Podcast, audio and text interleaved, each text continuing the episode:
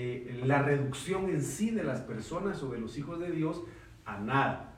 El día de hoy vamos a ver el descenso a Job, a Jope, no a Job, sino a Job, ¿verdad? Y este aspecto lo vemos eh, en Jonás. Si usted me acompaña al libro de Jonás, capítulo 1, versículo 3, vemos aquí algo precioso y dice, pero Jonás se levantó. Mire, yo quiero que usted vea esta, esta situación impresionante porque dice, Jonás se levantó, pero no se levantó como un mandato en, el que el Señor eh, manifiesta en el paralítico de la, de la iglesia La Hermosa, ni tampoco en el libro de Isaías en donde dice levántate y resplandece, sino que aquí dice en este versículo 3, Jonás se levantó para huir de la presencia de Jehová a Tarsis. Vemos una actitud bastante importante acá que Jonás tiene. Vuelvo a repetirles, Jonás no se levantó para ser eh, usado por Dios, restaurado por Dios o guiado por el Señor, sino que el levantamiento que tuvo básicamente fue un levantamiento de desobediencia en contra del Señor. Y en estos últimos tiempos, mis amados hermanos, hay muchos que se están levantando, no para manifestar la verdad, no para manifestar o dar eh, eh, o desarrollar el llamado que el Señor le dio en verdad y en justicia, sino se levantan muchas veces para huir, pero mira aquí qué tremendo, porque Jonás se levantó para huir de la presencia de Dios. Yo me, asombro porque eh, hay, un, hay un cantante cristiano que tal vez ustedes lo, conocen que se llama Marcos Yaroy, ¿verdad?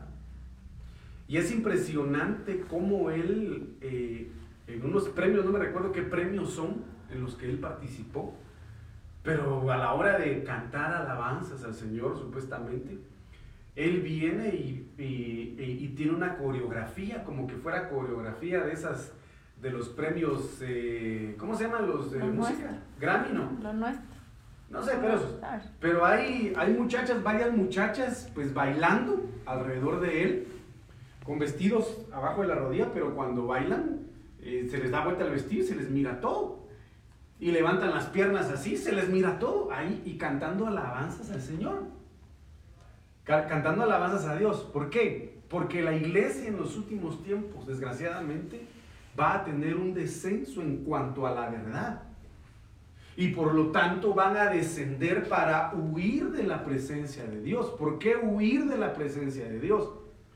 Porque recuerden ustedes de que el Señor habla y dice, este pueblo con sus labios me dice que me ama, pero su corazón no está conmigo.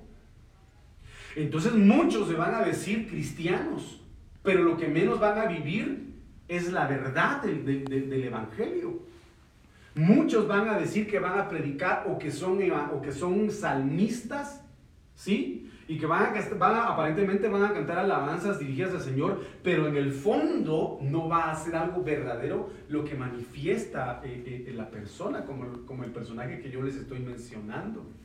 Entonces aquí vemos la actitud que tuvo Jonás, fue un levantamiento, pero vuelvo a repetirles, no un levantamiento para glorificar a Dios, sino fue un levantamiento para desobediencia a Dios.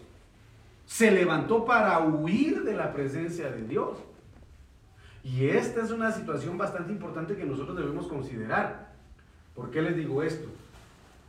Porque se levantó para huir, descendió a Job. ¿Verdad? Ahí en Job se subió al barco para ir a Tarsis. Pero dice aquí, lejos de la presencia de Dios. Y déjenme decirles de que cada vez que un hijo de Dios desciende a Job, es cuando decide estar en su corazón lejos de la presencia de Dios. Lejos de la presencia de Dios. Y era lo que yo les manifestaba hace un ratito. El Señor le dice, este pueblo dice que me ama de labios para afuera, pero su corazón está lejos de mí. La pregunta es, mis amados hermanos, ¿dónde ha estado nuestro corazón estos últimos días, si cerca, lejos o medio lejos de la presencia del Señor. Vuelvo a reincidir o vuelvo a repetir el término descender del hebreo 3381, yarad, que significa literalmente ir hacia abajo, a una región más baja, ir hacia el enemigo. Y esto es lo que a mí me, impresiona, porque descender es ir hacia donde está el enemigo. es abatir, es apartar, es caer, es derramar, es derribar y es desarmar. ¿Qué fue lo que hizo entonces Jonás? Se apartó de la presencia de Dios. Se levantó para huir de la presencia de Dios. Y cuando vemos algo aquí, miren, pues cuando habla de hope, del hebreo 3305, Jafo, significa hermoso, significa adornar, significa engalanar, ser brillante. Hacerse hermoso significa belleza y significa engalanar. Entonces vemos aquí algo muy importante.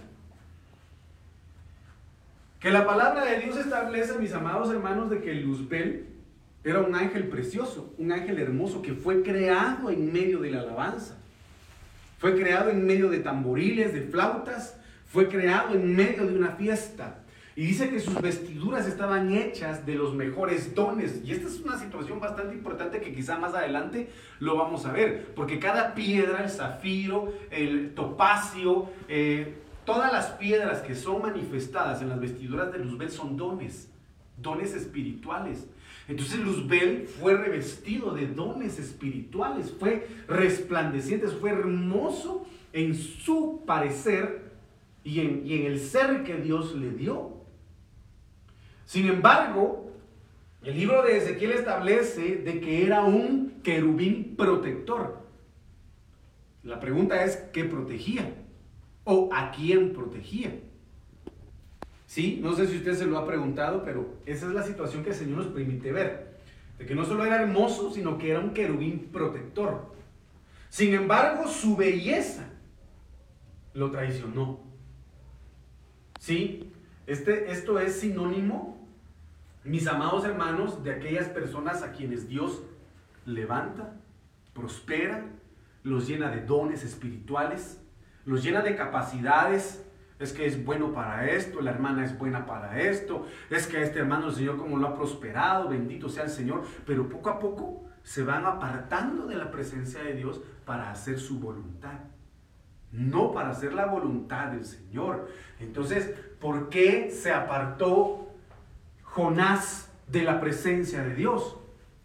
¿Por qué es que muchos deciden apartarse de la presencia de Dios y aunque estén yendo a la iglesia, ¿sí? Aunque estén cumpliendo con ciertos eh, atributos o, normas eh, o mandamientos que el Señor establece en su palabra, su corazón no está realmente con el Señor. Entonces, a ver, denle un codazo al que está a su lado y dígale, ¿por qué es que muchos descienden a Hope? ¿O por qué es que muchos se van a Hope? A Hope, no Hope de Hope, ¿qué significa Hope? ¿Qué es Hope en inglés? ¿Ah? La esperanza. Esa mierda me se despertó mi hermana Sonia. esperanza. mire pues, cuando un hijo de Dios, cuando una persona que conoce al Señor desciende a Hope y huye de la presencia de Dios, es porque no está dispuesto a aceptar la palabra decretada por el Señor, el mandamiento que Dios le, le, le ordena hacer. Porque si ustedes se dan cuenta, la actitud que tomó Jonás fue desobedecer porque Dios lo mandó a dónde? ¿A dónde mandó, a dónde mandó el Señor a, Jonás? A Nínive. A Nínive. Lo mandó a Nínive a evangelizar a un pueblo guerrero sangriento y malvado. Que se cree en teoría, amados hermanos, de que el pueblo de Nínive fue el que mató al padre de Jonás, al papá de Jonás. Y ahí lo vamos a, lo vamos a buscar más adelante, pero se cree que fue el que mató al papá de Jonás. Entonces, Jonás fue tratado de una manera muy impresionante en su alma y en su corazón. Y no, y no, y no puso en primera instancia, amados hermanos, el principio eterno, que es busca primero el reino de Dios y su justicia. Busca primero el reino de Dios y su justicia. No, él, él hizo prevalecer su autoridad, su pensamiento, su voluntad, y por eso descendió a Job para tomar un barco e irse a Tarsis. ¿Por qué? Porque no quería hacer la voluntad de Dios. Y hay muchas veces, mis amados, muchas veces, déjenme decirles, mis amados hermanos, que cuando nuestra alma no tolera un mandato del Señor y rechaza un mandamiento del Señor, nos hace descender a Job. Y ustedes saben perfectamente de que en ese lugar de Job, ahí tomó el barco que hizo que él fuera enviado ¿A dónde? ¿Cómo se llamaba la ballena que se tragó a Jonás? Pez. No. Chiplum, y no hice la canción que Chiplum se lo tragó. Pero ese barco, ese barco fue lo que marcó el destino de Job en ese momento. Entonces miren pues, cuando alguien desciende a Job es porque no acepta la voluntad de Dios, por ser muy duro el mandato a realizar. El apóstol Sergio pues mencionaba en determinado momento el mandato y, y también lo hemos mencionado acá, de que muchos mandatos que el Señor le, le, da, le da a sus profetas son muy duros. Son muy duros. Al profeta Ezequiel le dijo que cocinara sobre estiércol de hombre. Pero él, le dijo que tuviera misericordia y le dijo, permíteme aunque sea cocinar sobre estiércol de animal. Y el Señor se lo permitió. Dormir 85 días de un lado y, y 30 y no sé cuántos días del otro lado. Al profeta Oseas casarse con una prostituta y tener hijos de prostitución con ella, con ella. ¿Verdad que sí? Entonces hay muchas ordenanzas que el Señor le dictamina a sus hijos y que son difíciles de hacer. Yo no sé si el Señor lo ha mandado a usted a hacer algo y usted no lo hizo. No lo quiso hacer. O yo no sé si hasta el día de hoy el Señor lo ha mandado o lo está mandando a hacer algo y usted no lo ha querido hacer. Pero entonces viene eh, eh, eh, Jonás y decide a Job, porque la palabra y el mandato que le ordenó el Señor fue muy duro para él. Fue muy duro para él. No quiso aceptarlo entonces huyó de la presencia de Dios. Y vamos a ver ciertos aspectos muy importantes que se, que se contextualizan en relación a esto, porque en Mateo 19, 21, 22, un personaje que tenía muchas riquezas quería seguir a Jesús. ¿Sí? Quería seguir a Jesús. Entonces Mateo 19, 21, 22 dice, Jesús les dijo, Jesús le dijo, si quieres ser perfecto, ¿cuántos quieren ser perfectos acá? Dice, si quieres ser perfecto, anda, vende lo que tienes y dalo a los pobres. Y tendrás tesoro en el cielo y ven, sígueme. ¿Cuál fue la palabra que le dio el Señor a este joven rico? Despójate de todo. Renuncia a todo y sígueme. ¿Y qué pasó con el joven? Al oír el joven esta palabra, que fue muy dura para él, se fue triste. ¿Se fue de dónde? De la presencia del Señor Jesucristo. Porque tenía muchas posesiones. El Señor le dio la orden a Jonás y le dijo, ve y evangeliza a Nínive. Y él no quiso. ¿Por qué? Porque prevaleció en él la soberbia, el orgullo. Y quizá ese, ese, ese, esa, esa, esa ¿qué les diría yo? Esa sed de venganza que quizá pudo haber tenido Jonás, si hubiese sido cierto de que los ninivitas hubiesen matado a su papá. Entonces vino Jonás y no quiso obedecer a Dios y se fue. Este joven rico recibió una orden de Jesús y le dijo, ¿quieres seguirme? Vende todas tus riquezas, todo lo que tienes, dale el dinero a los pobres y sígueme. ¿Y qué pasó con este joven rico? Se puso triste, se apartó de Jesús porque tenía muchas posesiones, dice la Biblia. Entonces aquí vemos algo muy importante. Porque es que muchos descienden a Job? Porque es que muchos se apartan de la presencia de Dios. Es que Dios es muy exigente, es que Dios me pide mucho. Es que Dios me pide que yo renuncie a mi orgullo y yo orgulloso nací, orgulloso me voy a morir. Y si me quieren así, pues bueno, y si no, o bravo nací y bravo me voy a morir. Y si me quieren así, pues si el Señor me quiere así, amén. Si no, no. Porque muchos piensan eso, muchos dicen eso. ¿Verdad? Entonces, otra situación importante es cuando el Señor empezó a, hablar sobre la Santa Cena. Empezó a declararle a toda la gente y a sus discípulos que debían comerse su cuerpo y beber su sangre. Pensando que estaba hablando de canibalismo. Entonces aquí vemos en Juan 6:60 Que los discípulos dijeron, al oír esto, muchos de sus discípulos dijeron, dura es esta palabra, ¿quién la puede oír? Entonces hay momentos en los cuales el Señor nos confronta, el Señor viene a ser frontal con nosotros a través de su palabra. Y muchas veces decimos, no es que yo no quiero ir a la iglesia porque el pastor como que solo a mí me estuviera dando garrote, va. Como que solo a mí estuviera hablando. Saber quién le diría mis clavos, ¿verdad? Pero solo de mí habla. No es eso, sino que es la palabra del Señor siendo como una espada doble filo que penetra el alma y hasta las coyunturas. Entonces aquí ellos escucharon esto y dijeron, tú eres esta palabra. Contextualizándolo a Jonás, diría Jonás, no, esta palabra yo no la, yo no la puedo cumplir y no quiero cumplirla. Entonces descendió y les digo, se levantó en desobediencia. Y 66 de este mismo capítulo, Juan 6, 66 dice, desde entonces muchos de sus discípulos volvieron atrás. Miren qué tremendo es esto. Volvieron atrás. Y el Señor Jesucristo habla y dice, cuando el Hijo del Hombre vuelva, ¿qué dice el Señor? ¿Hallará fe en la tierra? Eso es lo que pregunta el Señor. Cuando el Hijo del Hombre vuelva, ¿hallará fe en la tierra? Y fe, pues es confianza en Dios. Y fe es sinónimo de fidelidad. Entonces miren pues, les vuelvo a reiterar, muchos del día o en los últimos días van a huir de Dios por la verdad que los va a confrontar. ¿Sí?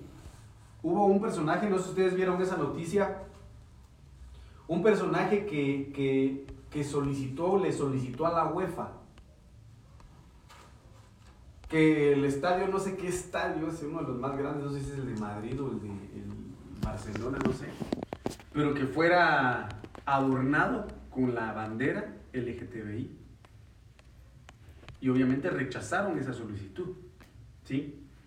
En Argentina, yo no sé si ustedes supieron, pero lograron eh, abolir la ley pro aborto. Lo mismo creo que en Perú o en un país de esos sudamericanos, que son golpes duros realmente para estos movimientos. Pero ¿por qué les digo esto?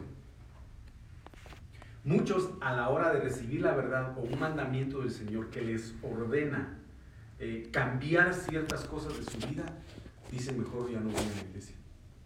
Porque yo no quiero aceptar esa verdad. Yo realmente no quiero dejar el pecado, no quiero dejar de hacer esto y ahí me ordenan hacer esto y yo no quiero.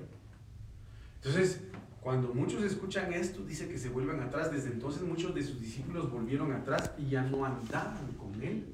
¿Qué fue lo que hizo Jonás? Ya no quiso caminar con Dios. Se apartó de la presencia de Dios para no cumplir el mandato que le había dado. Y de esto tenemos que cuidarnos nosotros, mis amados hermanos. ¿Me dice amén? Amén. Va, despiértese pues en el nombre de Jesús. Juan 8:31 dice, dijo entonces Jesús a los judíos que habían creído en él, oiga, si vosotros permanecéis en mi palabra, seréis verdaderamente mis discípulos. Yo no sé cuántos quieren ser discípulos del Señor. Si, si realmente queremos ser discípulos del Señor, ¿qué tenemos que hacer? Permanecer en la palabra. ¿Y qué es permanecer en la palabra? ¿Qué es permanecer en la palabra? ¿Ah? Ponerla en práctica. Ponerla en práctica. Pues miren lo que dice hermano Permanecer en la palabra es ponerla en práctica. ¿Sí? Y qué bueno que, que, se, que se ponga en práctica. Pero que la palabra nos dé un carrotazo de esos alegres. Como por ejemplo yo les dije, les dije que a veces en otro discipulado los hermanos, y si ponemos en práctica las oraciones peligrosas. ¿Se recuerdan de esa noche? En una de las oraciones peligrosas David le dice al Señor, pruébame y examíname. Pruébame y examíname. ¿Qué quiere decir eso? David le dice, yo, yo, yo quiero que tú pruebes si en mí hay maldad. Examíname si en mí hay pecado. Y pero aunque, aunque el proceso sea duro, dice David, yo quiero que tú me limpies. Entonces van a haber muchas, van van a existir muchas ocasiones en que la palabra nos va a confrontar, como el ejemplo que yo les he mencionado en repetidas ocasiones.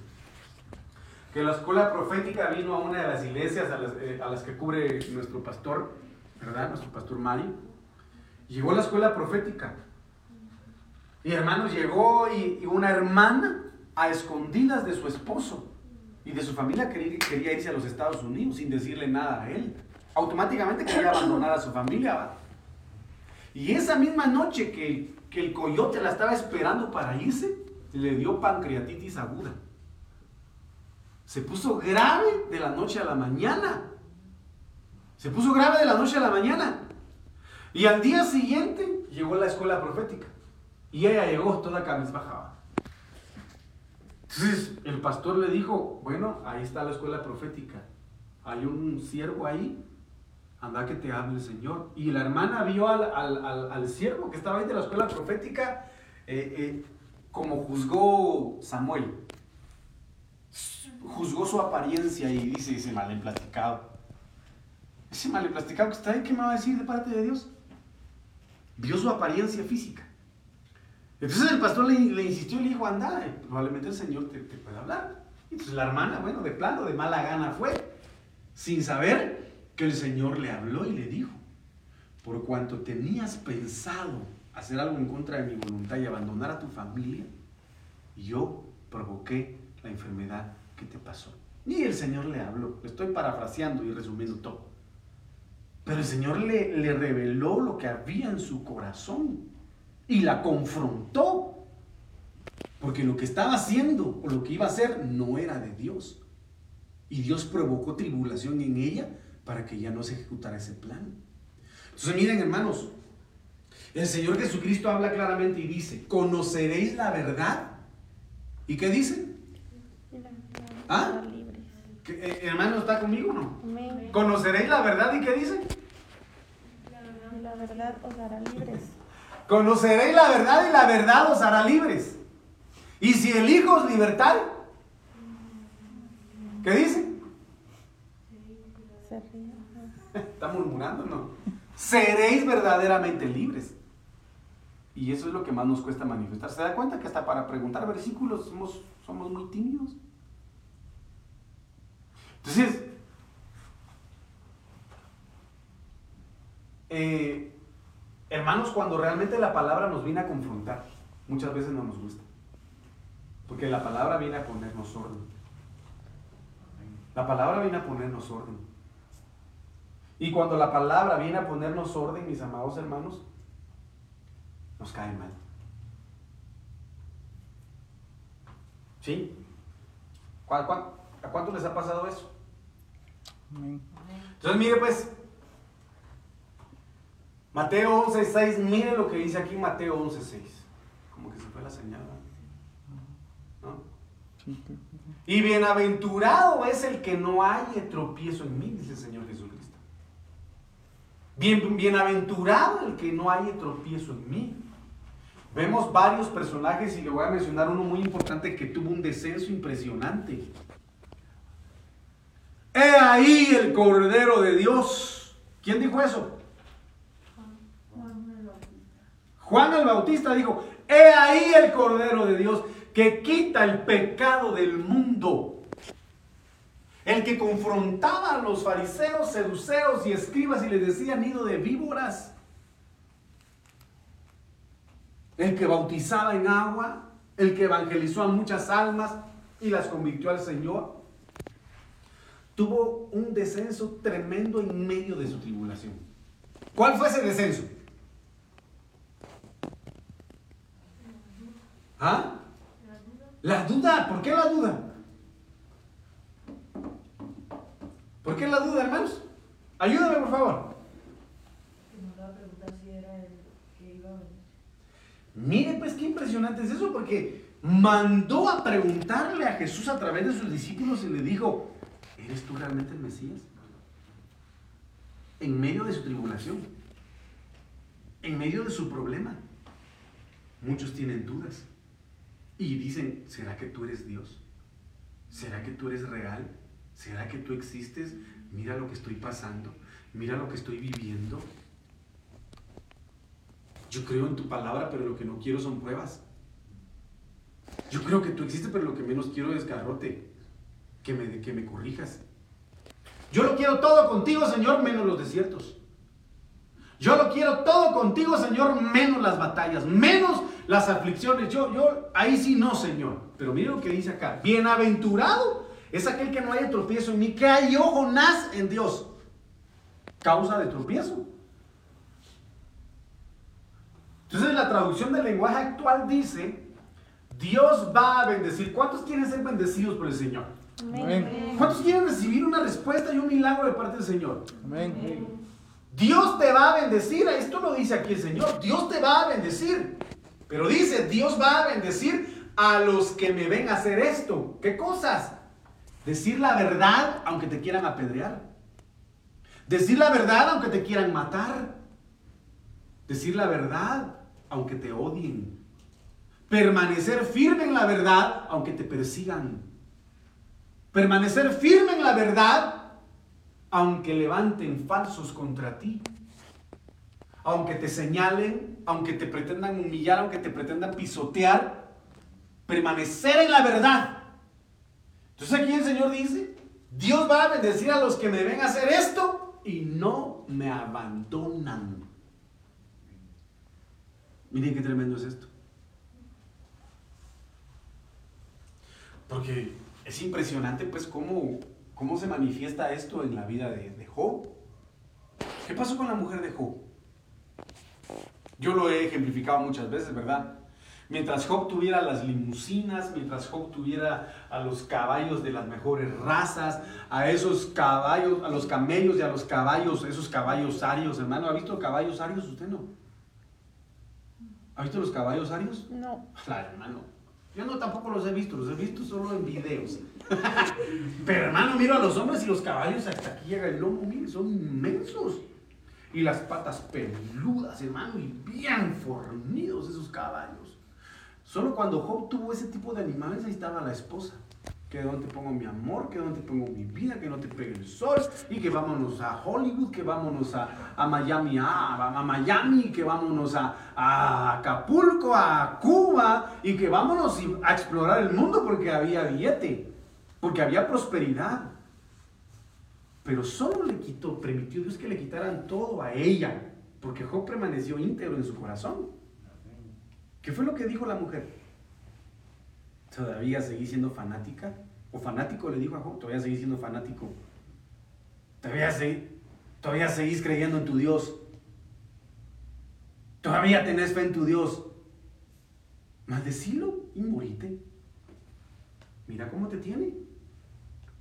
Y que, y que le diezmabas, y que le ofrendabas, y que le alababas, y que adorabas. ¿Cuánto sacrificabas por tus hijos? Y lo primero que hizo fue llevarte a tus hijos.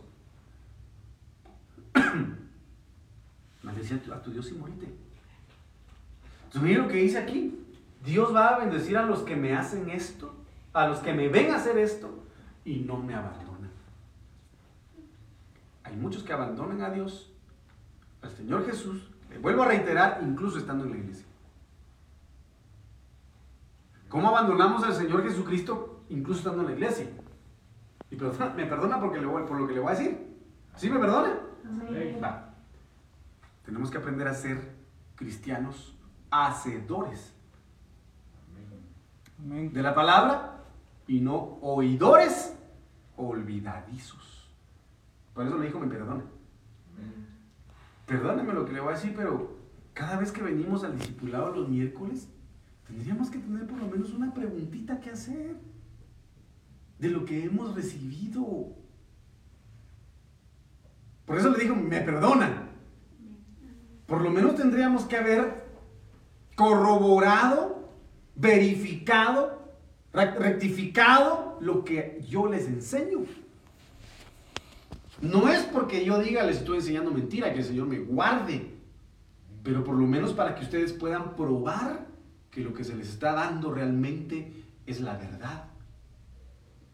Pero como no se tiene ese anhelo ni ese deseo de indagar, y David dice, qué precioso, todos aplaudimos, gloria a Dios, Padre, yo quiero esa, esa vivencia, porque David dice, una cosa he demandado y esa buscaré. ¿Qué dice? El habitar en la casa del Señor todos los días de mi vida. ¿Y qué más? Inquirir, dice, e inquirir en su santo templo y contemplar su hermosura. ¿Y qué es inquirir? Para los leídos dirían algunos. ¿Qué es inquirir? Investigar. ¿no? Es investigar, es indagar, es, es decir, bueno Señor, tu palabra dice que, que, que, que cuando Saúl se unió a la atmósfera de la, de la escuela profética, dice que los profetas danzaban, cantaban alabanzas, dice que Saúl fue mudado en otra persona y empezó a hablar lenguas y empezó a profetizar. Yo quiero probar, yo quiero comprobar eso. Yo quiero vivirlo. ¿Sí o no? Eso fue lo que pasó con Saúl, ¿sí o no? Eso lo dice la palabra. Entonces yo quiero experimentarlo. Dice tu palabra, Señor, que los sacerdotes perdieron los turnos cuando tu gloria descendió. Yo quiero que tu gloria descienda a mi casa. Y yo quiero en el nombre de Jesús experimentar eso que ellos vivieron pero realmente lo, lo, lo, indagamos. ¿Sí o no? No. Pero ¿por qué creen ustedes? Yo les digo aquí, bienaventurado es el que no haya tropiezo en mí. ¿Qué es tropiezo? Buscar cualquier excusa y decir, no, es que voy a leer la Biblia. Ni siquiera medio versículo lleva, ya tiene sueño. Ni siquiera he terminado de leer el versículo y. Ay, no sé por qué me agarra el sueño. Ah, pero póngalo a ver series de Netflix. Le da a las 2 de la mañana, está con las pepitas, aunque tenga las venas de los ojos hermanos saltados y rojos. Ahí está con las pepitas viendo tele toda la noche. O lo vuelvo a repetir con las redes sociales, con el teléfono, se les acalambra un brazo y mm, ay, hasta que se me despierte este con este otro brazo, pero no se cansan. ¿Por qué? Porque no se tiene el anhelo de inquirir, de indagar y contemplar la hermosura de Dios.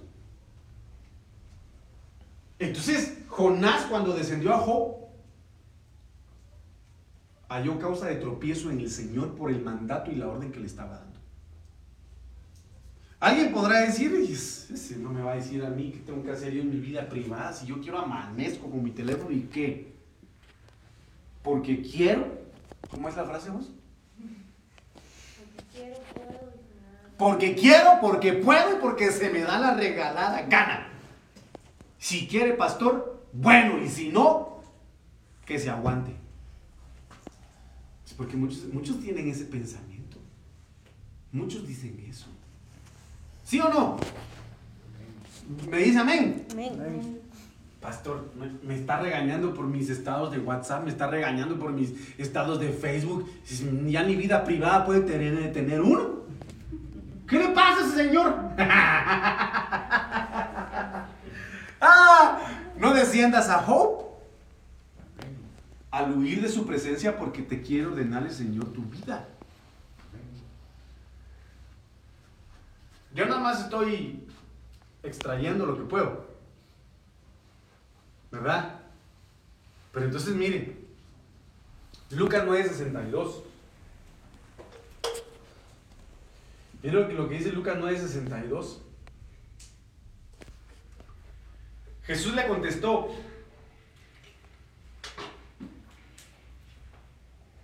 ninguno que habiendo puesto su mano en el arado, mira hacia atrás. Ninguno que, habiendo puesto su mano en el arado, mira hacia atrás, es apto para el reino de Dios. Y qué tremenda misericordia la del Señor a restituir a Jonás prácticamente. ¿Verdad? Porque Jonás se volvió atrás. Se volvió atrás. Entonces, tenemos que tener mucho cuidado en ese sentido. ¿Por qué? ¿Por qué le menciono esto? ¿Qué es lo que provoca el- el rechazar la palabra? El orgullo, la soberbia, la altivez. Pedro, que tenía un corazón resentido, corazón orgulloso, le dijo al Señor, Señor, yo estoy cansado de perdonar a mi prójimo. No me cansé de perdonarlo. ¿Cuántas veces tengo que perdonarlo? ¿Cuánto dijo el Señor? 70% no. Por siete. 70 veces 7. Ah, si que no me regañes, pues. 70 veces 7. ¿Cuánto dijo el Señor? 70 veces 7. Pero ¿por qué dijo 70 veces 7, mis amados? Vayamos al génesis de eso. ¿Por qué el Señor le dijo a Pedro, debes perdonar a tu prójimo 70 veces 7? ¿Ah? Ayúdeme, hermano. Hasta que se nos quedara, que teníamos que perdonar. Hermano, Es multiplicado. sí es multiplicado. Pero hubo una maldición en un personaje bíblico que Dios desató sobre él. Si alguien quería. Ah, sobre Caín. Entonces Lamec, descendiente de Caín, dijo: Si siete veces será vengado Caín, Lamec lo será setenta veces siete. Entonces, ¿qué revirtió Jesús ahí? La maldición de venganza en misericordia. ¿Me está agarrando el hilo o no? Es una palabra que va a confrontarnos y que muchos dicen, no, yo no quiero perdonar, mejor me alejo de la presencia de Dios. Y no cumplir con ese mandato nos aleja de la presencia de Dios. Por el orgullo. No, como si, si esto o esta me hizo esto, esto y- No, no, no, no. no. Que lo perdone su mamá si quiere. ¿Verdad? Pues que lo perdone ya el Señor en el juicio final, pero yo no. Miren qué tremendo es esto, hermanos. ¿Por qué el Señor huyó de la presencia? ¿Por, por qué, por qué Jonás huyó de la presencia del Señor? Porque no quiso cumplir el mandato. Entonces, miren lo que dice Ezequiel 28, 17. En relación a Luzbel, ¿verdad?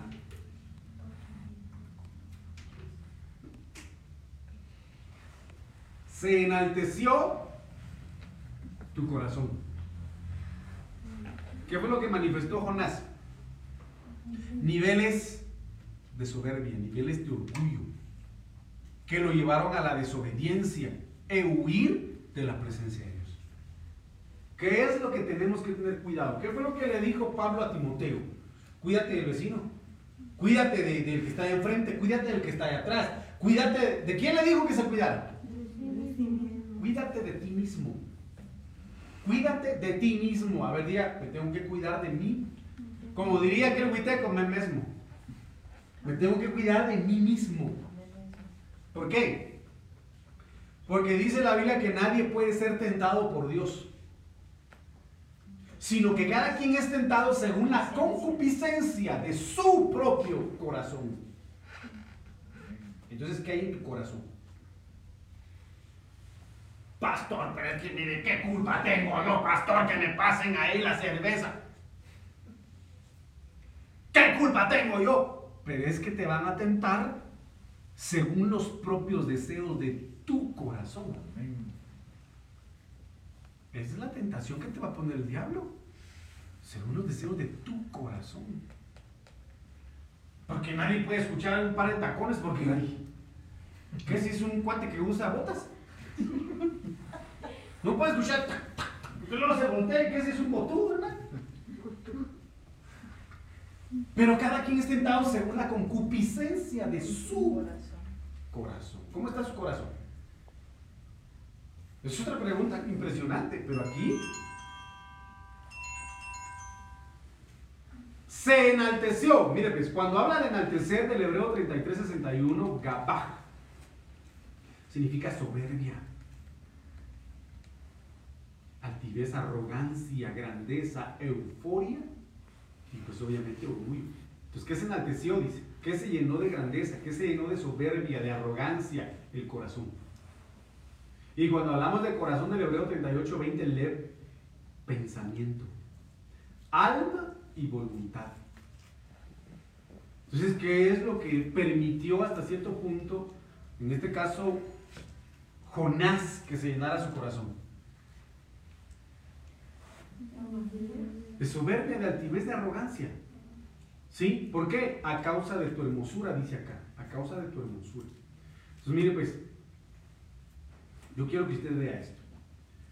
Vemos en este aspecto, hermanos hermanos, que, que Jonás, solo en ese mandato, eh, fue utilizado, lo vemos en el libro de Jonás, ¿verdad? Que fue a evangelizar a Nínive y bueno, habría que investigar qué más hay de Jonás. Pero lo que más resalta es eso. Pero no vemos cuál fue su escuela. No vemos cómo Dios lo preparó para ser levantado. Me dice amén. Para que pudiera Dios utilizarlo y hacer que todo un pueblo se volviera a Dios. Es como cuando Pedro hizo que se convirtieran 3.000 o 5.000 en sus, en sus primeros dos mensajes. Me dice amén. ¿A qué, ¿A qué voy con esto? De que estaba la unción de Dios en él. Que estaba el poder de Dios en él. Mira lo que dice Ezequiel 16, 10 al 15. Luego te puse un vestido bordado, te calcé de tejón, te ceñí de lino y te cubrí de cera. Te atavié con adornos, puse brazaletes en tus brazos y un collar en tu cuello. Puse joyas en tu nariz, zarcillos en tus orejas y una hermosa corona en tu cabeza. Así fuiste adornada de oro y de plata y tu vestido bordado era de lino fino y seda. Mire qué impresionante es esto. El Señor vistiendo a la iglesia, ¿con qué? Con dones espirituales, con justicia. Comiste flor de harina, ¿con qué se hace el pan? Con harina de trigo. Miel, entonces, la harina de trigo, palabra. La miel, revelación. Aceite, unción. Fuiste embellecida en extremo y prosperaste hasta llegar a reinar.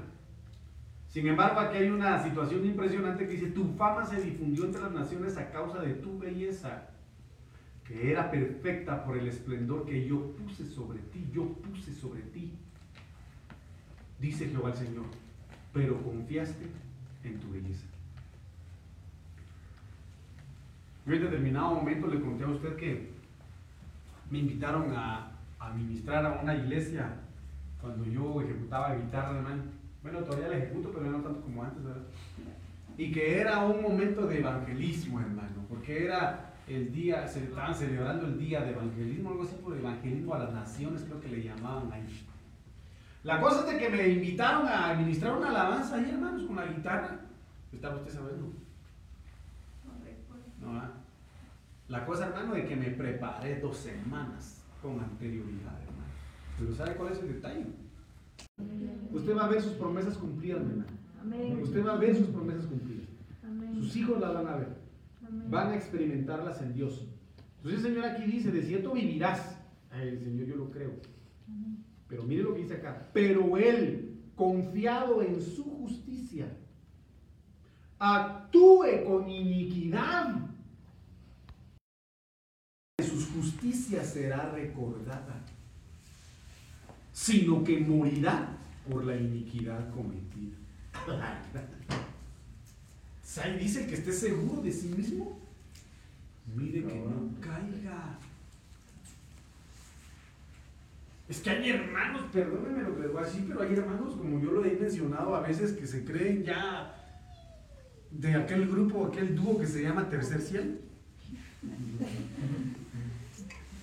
Se creen impecables, se creen, es que yo no me junto con ese impío, con esa impía. Yo no me junto con este pecador, con esa pecadora, con estos inmaduros. Yo no me junto con esto. Yo tengo más revelación que el pastor. Yo profetizo más que la pastora. Miren qué tremendo es esto. Y se creen seguros de sí mismos. Sí. Cuando yo diga al justo, de cierto vivirás. No nos da la potestad ni nos da el derecho, es que Dios es tardo para ira y grande misericordia. Entonces hoy en la noche, hoy la carne disfruta. Y el día de mañana el Señor me va a limpiar. Porque tiene misericordia de mí. Mire, vas a vivir. Pero si confías de que no te va a pasar nada, tranquilo. Tal vez no te pueda pasar ahorita algo, pero en la eternidad vamos a ver. Actúe con iniquidad, ninguna de sus injusticias será recordada. ¿Y quiere que le dé un ejemplo? Ciertamente el Señor hizo que Moisés muriera. pero abrió el, abrió el mar, abrió el Jordán, las plagas en Egipto. Yo le decía a Yasmin, solo imagínate, le decía yo, qué impresionante es imaginar que Moisés vio el dedo de Dios escribiendo los diez mandamientos en la piedra. Qué impresionante saber que la palabra de Dios dice que Moisés pudo ver a Dios cara a cara. Qué impresionante lo que Dios hizo que Moisés experimentara cuando bajaba del monte, su, rostro resplandecía. Sin embargo, no le permitió entrar a la tierra prometida. ¿Por qué? Porque se enojó un poquito. Y aquí dice, cuando yo diga al justo, de cierto vivirás. Y el Señor le dio la promesa a Moisés, tú llevarás a este pueblo a la tierra prometida, pero jamás le dijo, tú vas a entrar. Como el Señor conoce todo, ¿verdad? Tú. Pero miren, cuando yo diga al justo, de cierto vivirás, ese justo, aunque sea justo, tiende a fallar. ¿Sí o no? Amén. Tenemos que tener cuidado, mis amados hermanos, de no incurrir en esta negligencia. Confiado en su justicia, actúe con iniquidad, ninguna de sus justicias será recordada, sino que morirá por la iniquidad cometida. Y en Deuteronomio 32, 15 dice,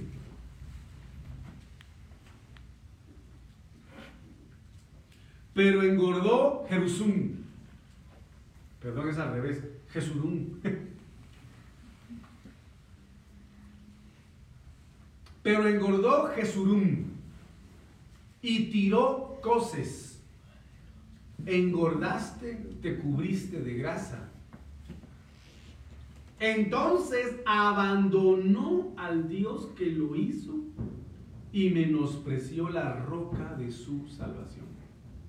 Automáticamente Jonás, al apartarse de la presencia de Dios, ¿qué hizo? Lo abandonó. ¿Lo despreció, sí o no? ¿Sí o no? Fíjense ustedes de que en determinado momento hubo un hermano allá en la iglesia de Quetzaltenango, por eso yo les agradezco, mis amados hermanos, cada vez que yo les digo, hermanos, tienen el privilegio de orar por diezmos y ofrendas, o tienen el privilegio de orar por, eh, o dar los anuncios y hacer la oración final. Ese es un privilegio delante del Señor. Cada quien tiene que venir preparado, bien preparado delante del Señor, bien vestido delante del Señor. En determinado momento, pastor le dijo a un hermano, se tenía el cronograma, ¿verdad? Que eso es lo que nos hace falta ahí, que hagamos cronogramas de privilegios para orar por Dios y ofrendas. Que ya sabía que le tocaba el domingo orar por diezmos y ofrendas. Entonces el hermano llegó campechano. No llegó trajeado, ni formal, ni, ni nada. Llegó campechano, con su camisa aquí a medio pecho, y que le tocaba, ya iba a subir al altar así, y el pastor dijo que no. Que aunque sea allá, allá, en un lugar había donde habían corbatas, se pusiera una corbata. Y el hermano no quiso ponerse la corbata. Se puso furioso, se salió de la iglesia y ya nunca más regresó. ¿Por qué? ¿Por qué? Díganme ustedes por qué.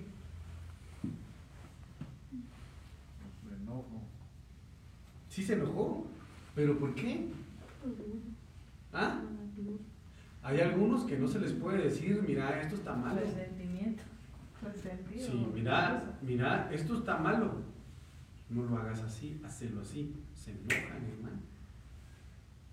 Porque no les gusta que los corrijan.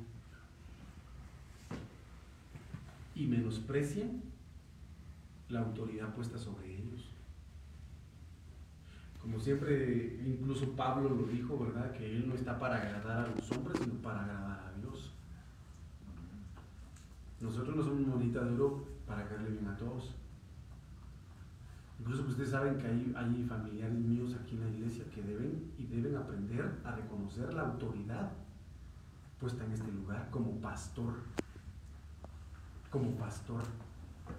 Pero muchos, a muchos les cuesta eso. Entonces el hermano se fue bravo. Miren lo que dice aquí, pero engordó Jerusalén Jesulún, perdón. Se me cruzan las palabras. Y tiró cosas.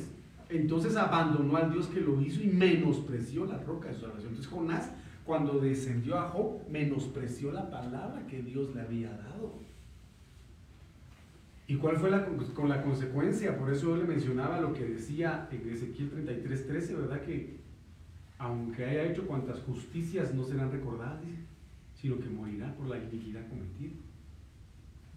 Y Jonás 2, 5 y 6 dice, las aguas me envolvieron hasta el alma, me cercó el abismo, el alga se enredó en mi cabeza, descendí a los cimientos de los montes, la tierra echó sus cerrojos sobre mí para siempre, mas tú sacaste mi vida de la sepultura. Jehová, Dios mío. ¿Para qué estaba destinado Jonás en este momento? A morirse. A morirse. ¿Sí? ¿Está conmigo? Amén. Me hundí, la diosa hablado y dice, me hundí hasta el fondo del abismo. ¿A dónde quería el Señor Jesucristo mandar a los demonios que estaban en el Gadareno? ¿Mm? ¿A dónde? ¿Qué era lo que pedían los demonios que no Jesús, que donde Jesús no los mandara? Al abismo. ¿Por qué? Porque es un lugar de tormento para ellos. ¿Y a dónde fue Jonás? Aquí dice al abismo. Aquí dice al abismo. Y el Señor Jesucristo le dice a, la generación a la cual llegó, la única señal que ustedes van a ver es la de Jonás. Porque Jonás literalmente fue muerto. ¿Sí? Pero ¿cuándo lo sacó el Señor de la panza del- del- del pez? Al tercer día. ¿Y cuándo resucitó el Señor Jesucristo? Al tercer día. Entonces aquí dice, me hundí hasta el fondo del abismo y ya me sentía su eterno prisionero, pero tú, Señor mi Dios, me salvaste de la muerte.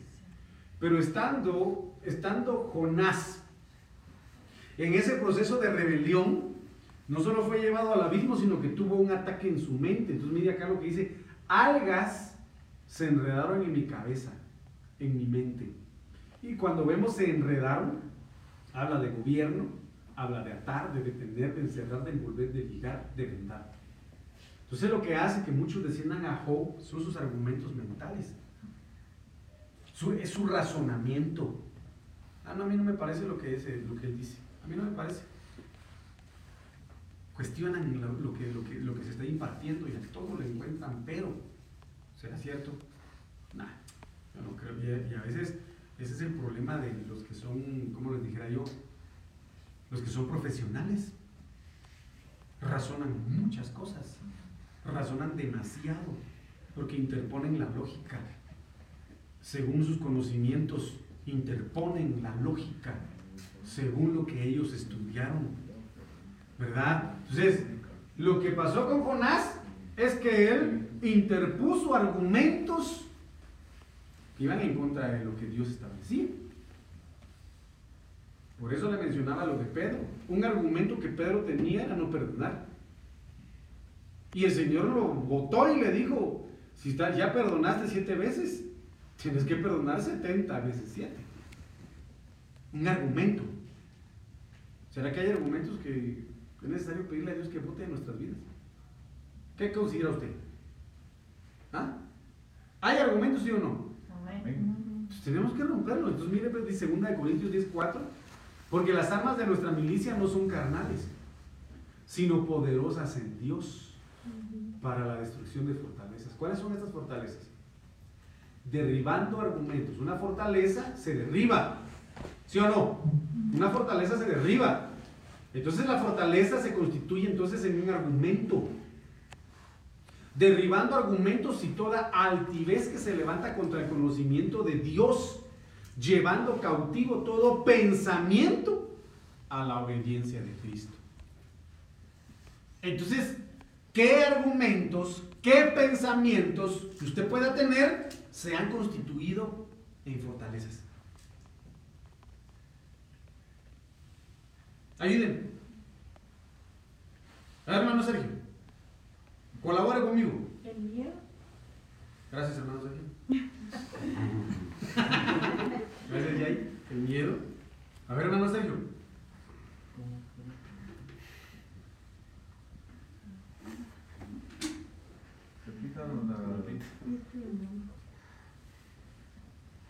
Perdone, pastor, estaba pensando en la olla de frijoles.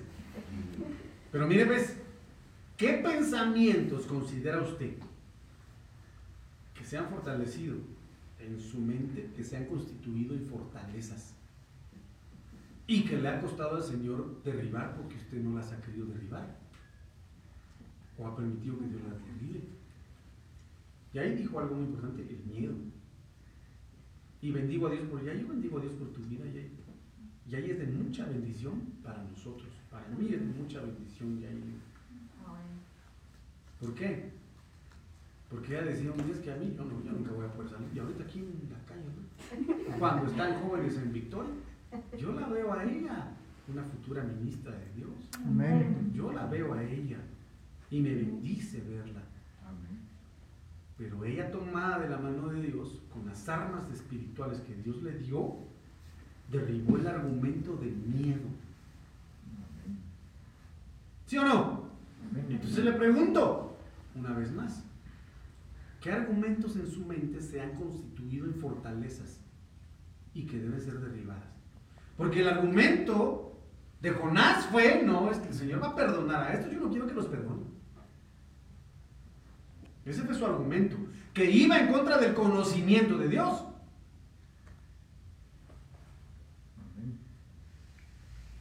¿Mm? Entonces ayúdenme pues. El orgullo. Ah, el orgullo. Lo hemos estado enfatizando mucho. El orgullo.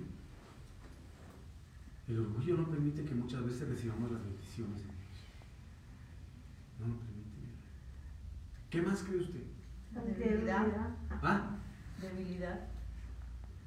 sí, podría ser la debilidad. Sí, sí, exacto. ¿Qué más digo, hermano, soy? La incredulidad. La incredulidad. La falta de perdón. también. La, hermano, mire qué tremendo es eso. Son situaciones que se van haciendo fortalezas. Si no dejamos que la palabra profética la destruya, porque el Señor le dijo a Jeremías, yo te he puesto sobre reinos y naciones, ¿para qué? Para derribar, para destruir, para arrancar, pero también para sembrar y para edificar. Entonces solo la palabra, las armas poderosas en Dios van a derribar, van a destruir y van a arrancar. Pero si nosotros lo permitimos. Amén. Pero si no, iguanas, ranas todas las semanas. Miren, hasta rimado me salió. Vamos a vivir igual siempre, hermanos. Amén. Y va a venir el Señor y vamos a seguir viviendo igual. No nos vamos a dar cuenta cuando se fueron los, los, los, los perfeccionados. Entonces tenemos que pedir al Señor que cancele en nosotros todo argumento que nos hace descender a Job Amén. para huir de la presencia de Dios porque nos demanda cumplir su palabra. Tenemos que pedir al Señor. Yo quería dar eso el domingo, pero dije mejor lo voy a dar hoy. ¿Cómo es que Dios le hizo misericordia a Jonás y Jonás continuó con sus mismos caprichos, hermano? Jonás 4.1 dice, pero Jonás se disgustó en extremo y se enojó. Cuando Dios ya lo había sacado de los abismos, de la misma muerte, lo salvó. Dice que se enojó. ¿Por qué se enojó? Porque Dios perdonó a los ninivitas. Se enojó. Yo le voy a decir una cosa, y yo siempre lo he dicho. Usted va a ver entrar a personas por esa puerta que usted va a decir, Señor, ¿y por qué tuviste misericordia de este? Si lo que merece ser condenado. ¿Sí o no? Usted se va a dar cuenta de lo que le estoy diciendo. Se enojó porque Dios le hizo misericordia a los ninivitas. No se enoje. Oiga lo que le voy a decir. No se enoje si Dios le hace misericordia a alguien a quien usted tal vez no muchito lo traga. No se enoje. No se enoje si usted ve prosperar al impío. No se enoje. No se enoje. No se enoje. Entonces, la actitud de Jonás fue mezquina y egoísta. Hay muchos que son mezquinos y egoístas. Porque todo lo quieren para ellos. Todo lo quieren, toda la atención la quieren para ellos. Entonces cuando suenan los encapuchados de la San Carlos y dicen los mártires de, de- del aguacate, levantan la mano y dicen amén. Porque Aquí Jonás tuvo esa actitud egoísta y mezquina, porque quería que su voluntad se ejecutara, no la voluntad de Dios, sino la voluntad de Jonás quería que se ejecutara. ¿Cuál era la voluntad, la voluntad de Jonás? Que Dios lo destruyera. Y dice en el versículo 3, ahora pues Jehová te ruego que me quites la vida porque mejor es, me es la muerte que la vida. Y en el fondo del mar pidiéndole al Señor que lo salvara de la muerte y ahora está pidiéndole al Señor que lo mate.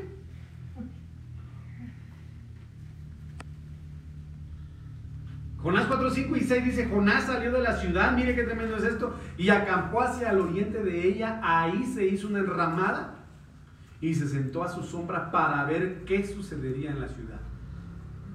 ¿Qué hizo Jonás? Se sentó a ver, para ver cuándo y en qué momento Dios destruía a los ninivitas. Entonces Jehová, Jehová Dios dispuso que una calabacera creciera sobre Jonás para que su sombra le cubriera la cabeza y lo librara del malestar. Jonás se alegró mucho por la cabecera. Entonces, ah, qué chilero el Señor tan bueno que es conmigo, me hizo una sombra. Y mientras yo todavía estoy aquí viendo cómo destruye el Señor a los ninivitas, estoy cómodo mientras esos infames están muriendo. Una actitud egoísta. Una actitud mezquina. Que tenemos que pedir al Señor que nos ayude a quitar eso en nuestros corazones. Amén. Porque aún Jesús estando en la cruz del Calvario le dijo a uno de los ladrones que se arrepintió en ese momento, te digo que hoy estarás conmigo en el paraíso. Entonces Dios le hace misericordia a quien Él quiere, no a quien uno quiera hacerle misericordia, que uno desee, sino a quien Él quiera hacer misericordia. Bueno, me falta mucho hermanos, pero ya pasamos más de la hora creo yo, ¿verdad? Entonces, ¿Tienen alguna duda respecto a esto, mis hermanos, así en cinco minutos? ¿Alguna pregunta? En relación a lo que platicamos.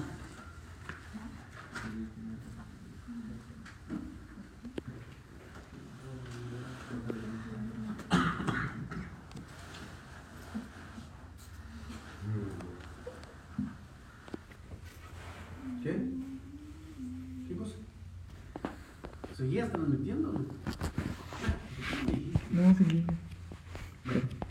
¿Alguna pregunta en relación a eso, mis amados hermanos? Del día de ayer, Sí, diga. eh, tú estabas hablando de la adúltera y de la casada, era- De la ramera y de la adúltera. Pero si uno fornica con las dos, dijera, no es el mismo pecado, pero ¿por qué una con el alma?